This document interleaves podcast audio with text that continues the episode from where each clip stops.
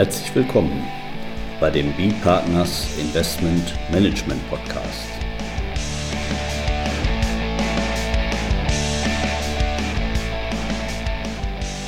Immer wieder Mittwochs, kurzer Wochenrückblick, was in unserer Beratungspraxis besonders interessant war.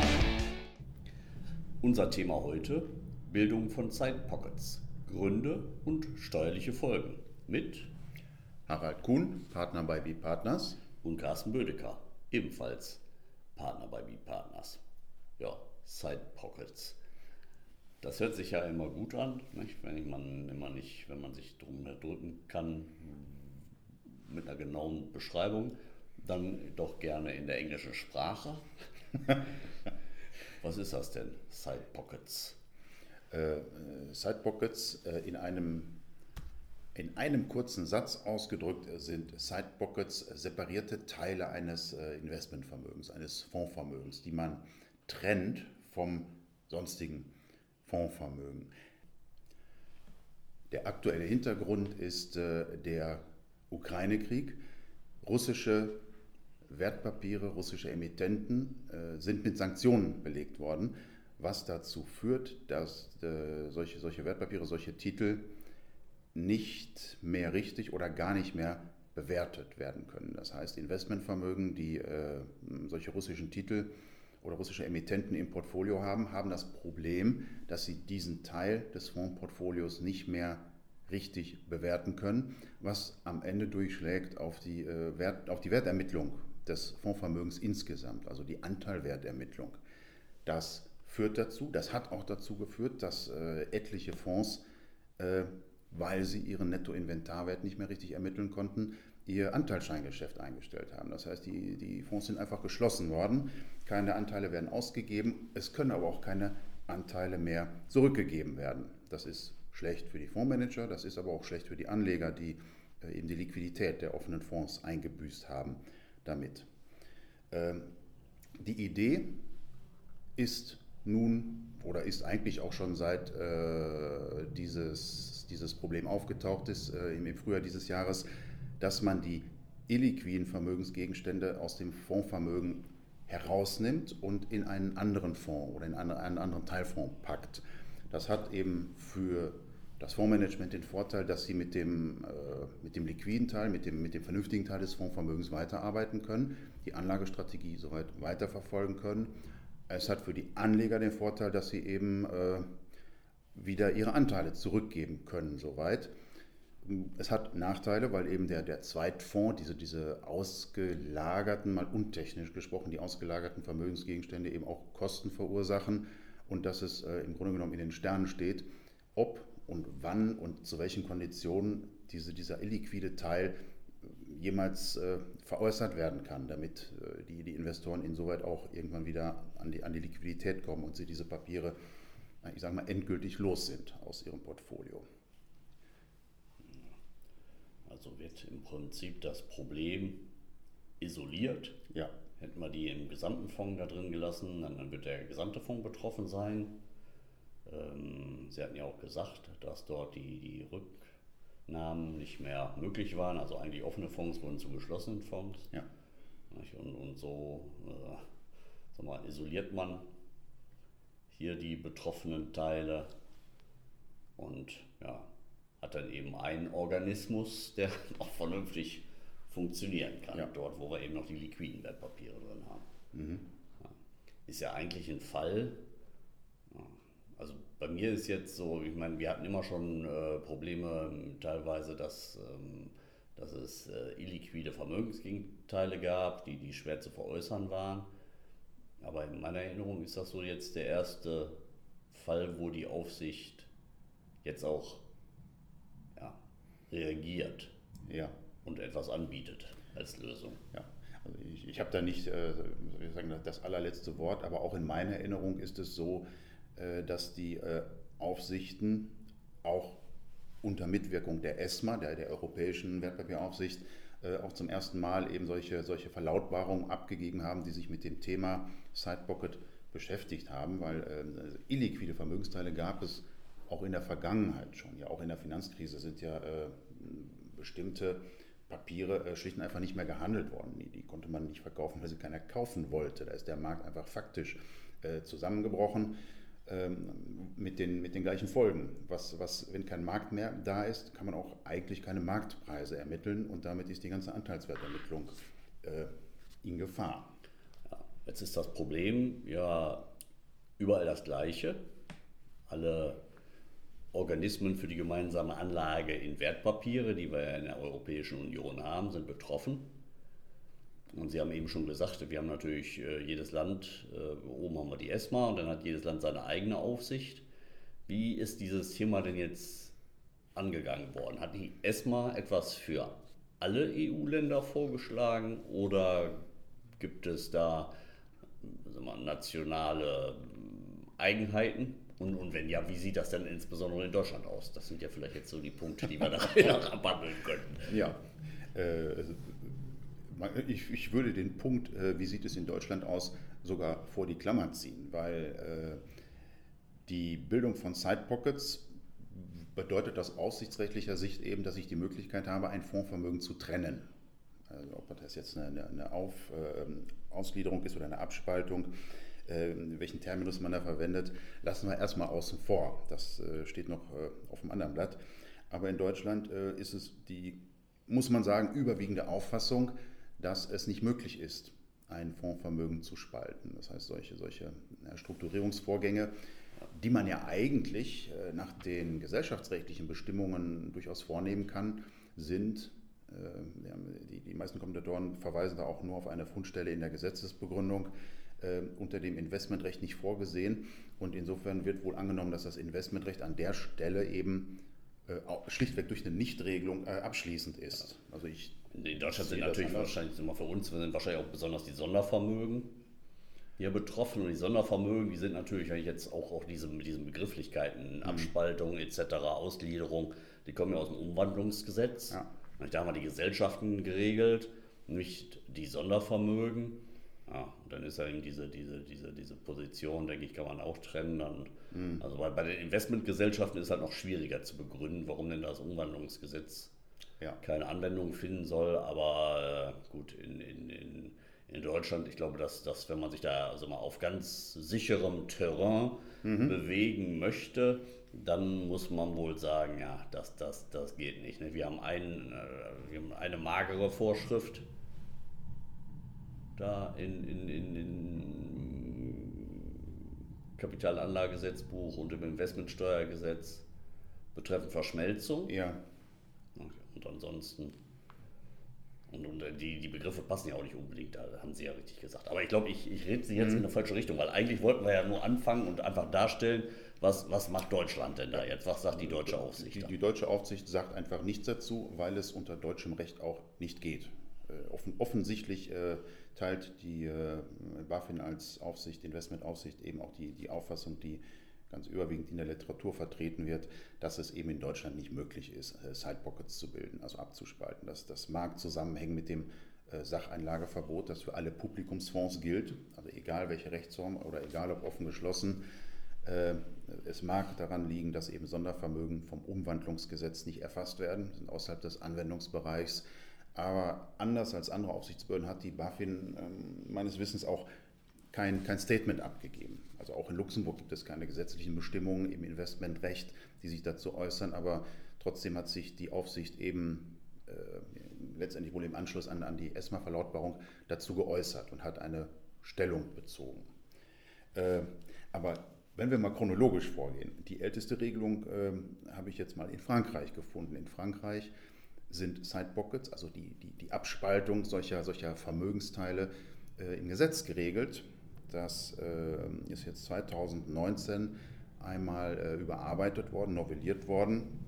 Und äh, in Frankreich äh, kann eben ein Fonds äh, sozusagen die, die schlechten Vermögenswerte von den gesunden Vermögenswerten eben trennen und die illiquiden in diesem Fall, also die schlechten Vermögenswerte, verbleiben im Altfonds, während äh, die liquiden, also die gesunden Vermögenswerte, in einen neuen Fonds übergehen, der dann äh, genauso verwaltet wird wie eben der Altfonds. Und das, was eben übrig bleibt am illiquiden Zeug im Altfonds, das geht dann in die Abwicklung. wie gesagt, das ist keine, keine spezifische Regelung, sondern in Frankreich steht das im Gesetz. Das ist aber nicht überall so. Also deutsche Anleger in einem französischen OGAF, nicht, die könnten dann so vorgehen. Die haben die Rechtsgrundlagen dafür. Da müssen wir uns dann nur darüber unterhalten, was sind die steuerlichen Folgen jetzt beim deutschen Anleger. Mhm. Aber erstmal aufsichtsrechtlich, investmentrechtlich ist das in Frankreich möglich. Ja. Und in, in, in Deutschland, da bleibt die Aufsicht dabei, es ist nicht möglich. Also wir reden nur über Fälle von Nicht-Deutschen. Ja. OGAF jetzt. Ausschließlich. Ah. Oder äh, in Frankreich auch nicht beschränkt. Das äh, sind OGA. Das sind, ist noch nicht mal beschränkt auf die, äh, die äh, harmonisierten Fonds für Wertpapiere, für die Publikumsfonds, sondern das gilt für alle Investmentvermögen. Ja. Alle Organismen für die gemeinschaftliche Anlage. Ja. Nicht sozusagen die, die AIF. Auch. Auch. Nicht? Aber eben auch mit, mit den Wertpapieren. Ja, also alle fallen darunter. Frankreich hat ja ähnlich wie, wie Deutschland auch ein ziemlich äh, detailliertes und rigides äh, Regime eben auch für, für Publikumsfonds. Äh, insofern ist, ist, das nicht weiter erstaunlich und, und scheint mir folgerichtig. So. Äh, ja, Frankreich, wie gesagt, hat ein schon, schon, schon eine, eine, gesetzliche Regelung. Ansonsten scheint das nicht so zu sein. Aber die äh, ESMA hat im Mai ein sogenanntes Public Statement veröffentlicht, also einfach mal äh, ihre, ihre Position dargelegt und hat aber auch ausdrücklich Bezug genommen eben auf den Ukraine-Krieg und auf die ganz besondere Situation, äh, adressiert eben das Thema, dass äh, in OGAF, erstmal hat sich hier nur für, zu OGAF geäußert, eben Zeitpockets zulässig sein können, wenn man eben die äh, liquiden Vermögenswerte auf einen neuen Fonds überträgt oder einen neuen Teilfonds des, des ursprünglichen OGA, der da gebildet werden muss. Ähm, die Anleger des Altfonds kriegen eben entsprechend ihrer Beteiligung an dem ähm, Altfonds äh, Anteile am neuen Fonds. Quotenmäßig also, äh, wird das alles aufrechterhalten. Äh, und ansonsten sagen wir, bleibt ESMA eigentlich vage. Ne? Sie weist darauf hin, dass äh, nach der OGAF-Richtlinie, das ist der Artikel 1 Absatz 5, die Umwandlung eines OGAF in einen anderen Fonds, der nicht OGAF ist, äh, unzulässig ist, verboten ist. Meint aber auch, dass äh, die Lösung, die ESMA da skizziert, also die Übertragung der liquiden Vermögenswerte in einen neuen Fonds, nicht die einzige Lösung sei. Es sei nicht ausgeschlossen, dass auch andere Side-Pocket-Regelungen zulässig sein können. Bleibt aber an der Stelle auch vage. Das hat eben auch dann zur Folge gehabt, meiner Meinung nach, dass eben andere Aufsichtsbehörden sich entsprechend geäußert haben. Die CSSF in Luxemburg ist ja da nun besonders interessant als Fondsstandort gerade für OGAF und hat äh, ein Schreiben veröffentlicht, das äh, im Grunde genommen genauso funktioniert wie das der ESMA. Der konkrete Anlass ist der Ukraine-Krieg und äh, die äh, CSSF beschreibt drei Optionen, wie Sie das selber nennen, Options, äh, wie man das Problem mit den illiquiden russischen Aktien behandeln kann. Äh, zwei Optionen sind echte Abspaltungen, und zwar zwei Varianten. Einmal eben die liquiden Assets werden in den neuen Fonds übertragen oder eben die illiquiden Assets werden in den neuen Fonds übertragen. Aber die CSSF weist wie ESMA auch darauf hin, dass die äh, eine Variante, bei der die liquiden übertragen werden, äh, eben ein, möglicherweise ein Verstoß ist gegen das Verbot der Umwandlung des OGAF. Überlässt es aber, wie äh, die ESMA auch, eigentlich dem Fondsmanagement von Fall zu Fall zu prüfen und eine eigene Entscheidung zu treffen, immer mit Hinweis darauf, dass die Lösung im besten Interesse der Anleger sein muss. So interessant ist die dritte Option, die äh, die CSSF in ihrem Schreiben nennt. Das ist eine bloß buchhalterische Trennung. Das heißt, die dass das Fondsmanagement bildet eine neue Anteilklasse, die ausschließlich auf die illiquiden russischen Aktien referenziert. Die neue Anteilklasse wird eben quotenmäßig an die Altanleger ausgegeben und danach bleiben äh, bei der Ermittlung des Fondsanteilswerts die, diese, diese, russischen Aktien und diese Anteilklasse komplett außen vor. Da kümmert sich keiner mehr drum, ist aber eigentlich so nicht vorgesehen, weil äh, Anteilklassen eben immer das gleiche Fondsvermögen abbilden und lediglich äh, bezüglich, bezüglich der Vergütung oder der, der Mindestanlagesumme oder anderer Merkmale äh, Unterschiede aufweisen dürfen. Dazu gibt es eine Stellungnahme der ESMA aus dem, ich glaube, Jahr 2017, wo das nochmal adressiert wird. Und die ESMA hat damals gesagt, das Einzige, was wir akzeptieren oder wo wir eigentlich eine Ausnahme äh, gestatten wollen, äh, sind äh, Anteilklassen mit Währungshedges, obwohl das eigentlich auch dann Unterschiede im Fondsvermögen sind, weil die äh, derivativen Positionen zur Absicherung eben unterschiedliche Vermögensgegenstände sind, lässt die ESMA das an einer Stelle zu. Aber die Argumentation der CSSF ist hier, wie ich sagen, eigentlich ganz pfiffig, aber auch kurz, und sie sagen, die ESMA-Stellungnahme aus 2017 steht dieser Anteilklassenoption nicht entgegen, weil ESMA damals äh, gar nicht angesprochen hat, welche Szenarien auftreten können und unter welchen ungewöhnlichen und letztendlich einzigartigen Umständen eine solche Situation wie jetzt der Ukraine-Krieg mit dieser Sanktionierung und sozusagen der, der, schlagartigen Illiquidität solcher Posten im Portfolio äh, eintreten könne. So, die britische FCA hat das Thema auch schon adressiert.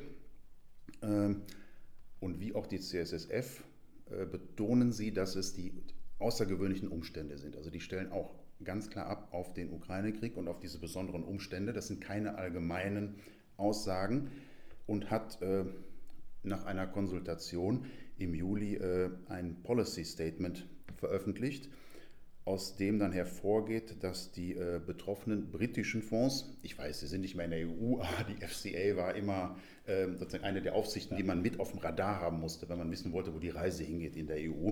Und ich glaube, das hat sich so weit auch nicht geändert. Also die haben immer gewusst, was sie tan, getan haben und äh, da muss man immer mal über die Grenze gucken, auch heute noch.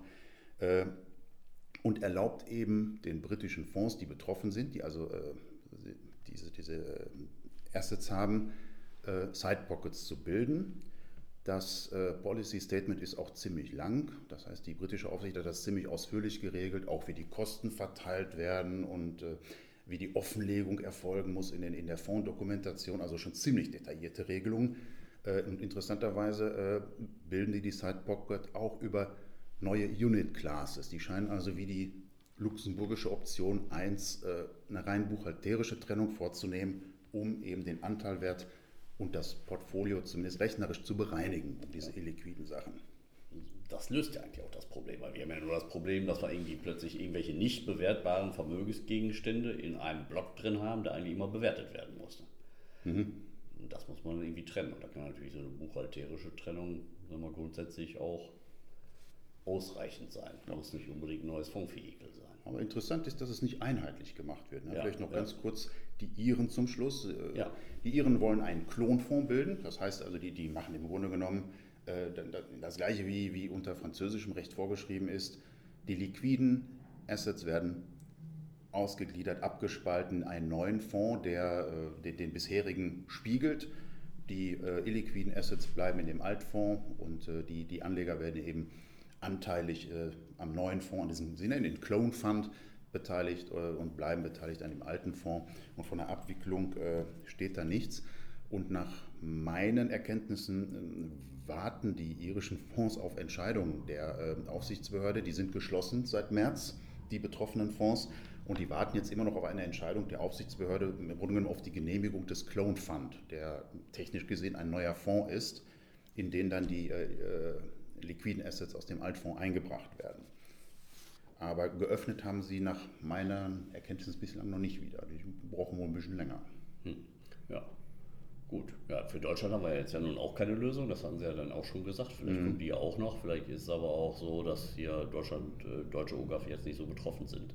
Davon hängt ja immer ab, welche, ja. welche Werte da drin sind. Das ja. kann natürlich auch so mal irgendwelche besonderen Segmente oder Nischenfonds betreffen, auch innerhalb ja. eines OGAFs. Ja, da haben erwischt. Ich habe tatsächlich mal äh, einfach mal so eine, so eine Fonddatenbank angeworfen, äh, keine, keine, keine spezifische, sondern einfach öffentlich zugänglich äh, für Privatanleger. Und in der Tat äh, habe ich, wenn ich die mal so filtern lasse, da habe ich jetzt keine, keine äh, deutschen äh, USITs gefunden, die Osteuropa oder speziell sogar Russia investieren. Das, das waren überwiegend Luxemburger Vehikel und eben einige irische. Ja. Von daher ist der Druck in Deutschland dann vielleicht auch nicht so hoch. Aber es ist ja schon mal interessant zu sehen. Also haben wir einen schönen Querschnitt gezeigt, da unterschiedliche Länder, unterschiedliche Lösungsansätze. Ja, jetzt hilft uns das? Hilft uns das. Na gut, was wir zumindest ja haben können, wenn wir jetzt nicht so viele deutsche Fonds haben, die betroffen sind, Ja, wir haben Anleger. Die vielleicht nicht so groß. Genau, wir haben die Anleger. Die können hier natürlich auch sitzen, selbst wenn sie in diese äh, anderen äh, EU-Fonds äh, investiert sind. Ja. Oder auch britische OGAF. Wir haben hier jede Menge Privatanleger für, für die äh, EU-OGAF und wir haben auch äh, Dachfonds, die ja genauso davon betroffen sind, dass sie plötzlich äh, Fonds im Portfolio haben, die, die, die geschlossen werden. Das schlägt ja dann auch auf die inländischen Dachfonds durch im Grunde genommen, weil die ja damit wieder eine nicht bewertbare Position haben. Ja. Und da muss man sich jetzt natürlich überlegen, wie geht man da im Steuerrecht mit um, was da jetzt passiert. Auf, wie will man das werten? Wie will man das werten? Ja, das Bundesfinanzministerium hat sich an die Arbeit gemacht und hat äh, ein Schreiben veröffentlicht, einen, im Entwurf ein Schreiben veröffentlicht, das die äh, steuerlichen Grundsätze bei der Bildung von Side Pockets anspricht. Äh, das ja, zur, zur, Konsultation gestellt, glaube ich, bei den Verbänden. Ich weiß gar nicht, ob es veröffentlicht wurde. Nicht. Also wir, so, ja. wir, wissen, dass das diskutiert wird, mhm. äh, wie man damit umgeht und, und äh, ja, wissen um mögliche Ansätze. Ja, äh, was mich dann ähm, jetzt so, so ein bisschen erstaunt hat, ist, dass der Anwendungsbereich dieses BMF-Schreibens ziemlich eng gestrickt ist. Das BMF geht davon aus, dass äh, Sidepockets nur bei ausländischen Fonds gebildet werden, weil es im Inland eben nicht zulässig ist, äh, durch Abspaltung der illiquiden Assets. Das heißt, das BMF stellt als Szenario vorweg, dass die russischen Aktien äh, in einen neuen Fonds eingebracht werden, während äh, die liquiden Sachen, die, die gesunden Assets eben in dem Altfonds verbleiben. Die Anleger werden eben entsprechend ihrer Beteiligung am Altfonds an, dem, an der Sidepocket beteiligt und das BMF stellt fest, dass in den beobachteten Fällen bislang die äh, Zeitpocket immer in die Abwicklung gegangen sei. Lassen wir mal hinstehen, aber wir wissen ja nicht, welche Fälle das Bundesfinanzministerium da äh, beobachtet hat. Aber es ist ja ein Konsultationsverfahren, also man kann ja noch Input geben, das kann sich ja noch ändern. Ich glaube, das ist ja irgendwie bis, weiß ich nicht, Mitte, irgendwie, weiß ich nicht, 18. Januar oder irgendwie sowas läuft ja, glaube ich, das Konsultationsverfahren. Mhm sodass sich ja da durchaus noch einiges äh, eben ändern kann. Auch, und das wäre ja dann zum Beispiel auch ein wichtiger Hinweis äh, von Ihnen, Herr Kuhn, dass mhm. man eben sagt, okay, im Ausland ist das unterschiedlich geregelt. Das ist eben, wenn ich jetzt mal die, die, die äh, wenn ich das richtig in Erinnerung habe, die französische Variante nehme, dann werde eben gerade nicht die illiquiden Sachen abgespalten, mhm. sondern sozusagen, äh, die werden in dem alten Fonds drin gelassen, die für die liquiden macht man einen neuen genau. Fonds auf. Und, und dann, dann passt das, also da müsste sozusagen dieses äh, Schreiben dann entsprechend auch noch angepasst werden, damit das eigentlich alle Fälle mhm. hier ergreift. Ne? Ja, also aus, das, das BMF äh, äh, hat eine Billigkeitsregelung entworfen, weil die eben das Problem sehen, in ihrem Szenario, die illiquiden äh, Aktien werden ausgelagert und der Anleger bekommt Anteile an der Side Pocket. Äh, die Ausschüttung, äh, die Auslagerung und äh, die Ausgabe der neuen Aktien qualifiziert das BMF eben einerseits als Sachausschüttung, die als solche Investment zu den Investmenterträgen gehört und der Besteuerung unterliegt. Und gleichzeitig hat man einen Anschaffungsvorgang beim Anleger, weil er eben Anteile an der Sidepocket erhält. Und das Problem aus steuerlicher Sicht taucht dann eben auf an der Stelle, wenn der Rücknahmepreis der Sidepocket nicht mehr ermittelt wird, weil es dann zu einer erneuten Besteuerung äh, der Erträge kommt, wenn die Sidepocket abgewickelt wird. Wenn es also dem Fondsmanager gelingt, die russischen Aktien äh, irgendwo zu veräußern und einen, einen Erlös zu erzielen, kommen da Erträge raus und äh, die werden dann erneut besteuert. Also das hat das BMF gesehen, nennen das übermäßige Besteuerung und um das zu vermeiden, erlassen sie als Billigkeitsregelung eben die Maßgabe, dass äh, die Sachausschüttung mit Null angesetzt wird und auch die Anschaffungskosten an den Anteilen der Sidepocket mit Null angesetzt wird. Und wenn das Ding dann in die Abwicklung geht, kommen Erträge raus, die dann aber eben vollständig besteuert werden. Ja. Das Problem ist eben, der Anwendungsbereich ist eigentlich zu eng. Also zum Beispiel Frankreich schreibt, schreibt eine andere Lösung vor. Äh, Luxemburg hat alle im Angebot, aber die Lösung, die das BMF skizziert, sieht die CSSF eigentlich kritisch wegen des Verbotes der Umwandlung eines OGAF in was anderes. Irland hat eben auch diesen Clone Fund vorgesehen, da werden auch die liquiden Assets abgespalten in einen neuen Fonds. Gut, und äh, Großbritannien hat wie auch eine der Luxemburger Optionen einfach nur eine Anteilklassenbildung. Ja, da muss man jetzt natürlich auch gucken, bei den ausländischen OGAF, ich meine, klar, da kann es jetzt mal welche geben, wo besonders viele deutsche Anleger drin sind, aber ansonsten, wenn die das wahrscheinlich im Prinzip danach lösen, wie das das nationale Recht eben vorsieht, und deswegen brauchen wir da eigentlich eine Aussage vom BMF sozusagen für alle ja, gesetzlich möglichen Fälle mit diesem Problem illiquide Aktien umzugehen. Ich denke, da müsste also im Konsultationsverfahren das erweitert werden. Mhm. Auf alle in der EU denkbaren Fälle müsste es dann eigentlich auch eine steuerliche Lösung ja, geben. Sollte zumindest adressiert werden. Es ist einfach ein bisschen zu kurz gesprungen. Also ich muss das jetzt nochmal im Detail äh, durchdenken, was eben passiert. Beispielsweise bei der französischen Lösung. Äh, Sachausschüttung wird als Investmentertrag versteuert und normalerweise müsste dann später, wenn, wenn eben aus den, aus den neuen Anteilen äh, Erträge kommen, müsste da die Regelung des Paragraphen 17 greifen, weil der Rücknahmepreis eben bei diesen Clone Funds äh, ermittelt werden kann. Das ist der Sinn der ganzen Aktion. So ist das bei uns nicht.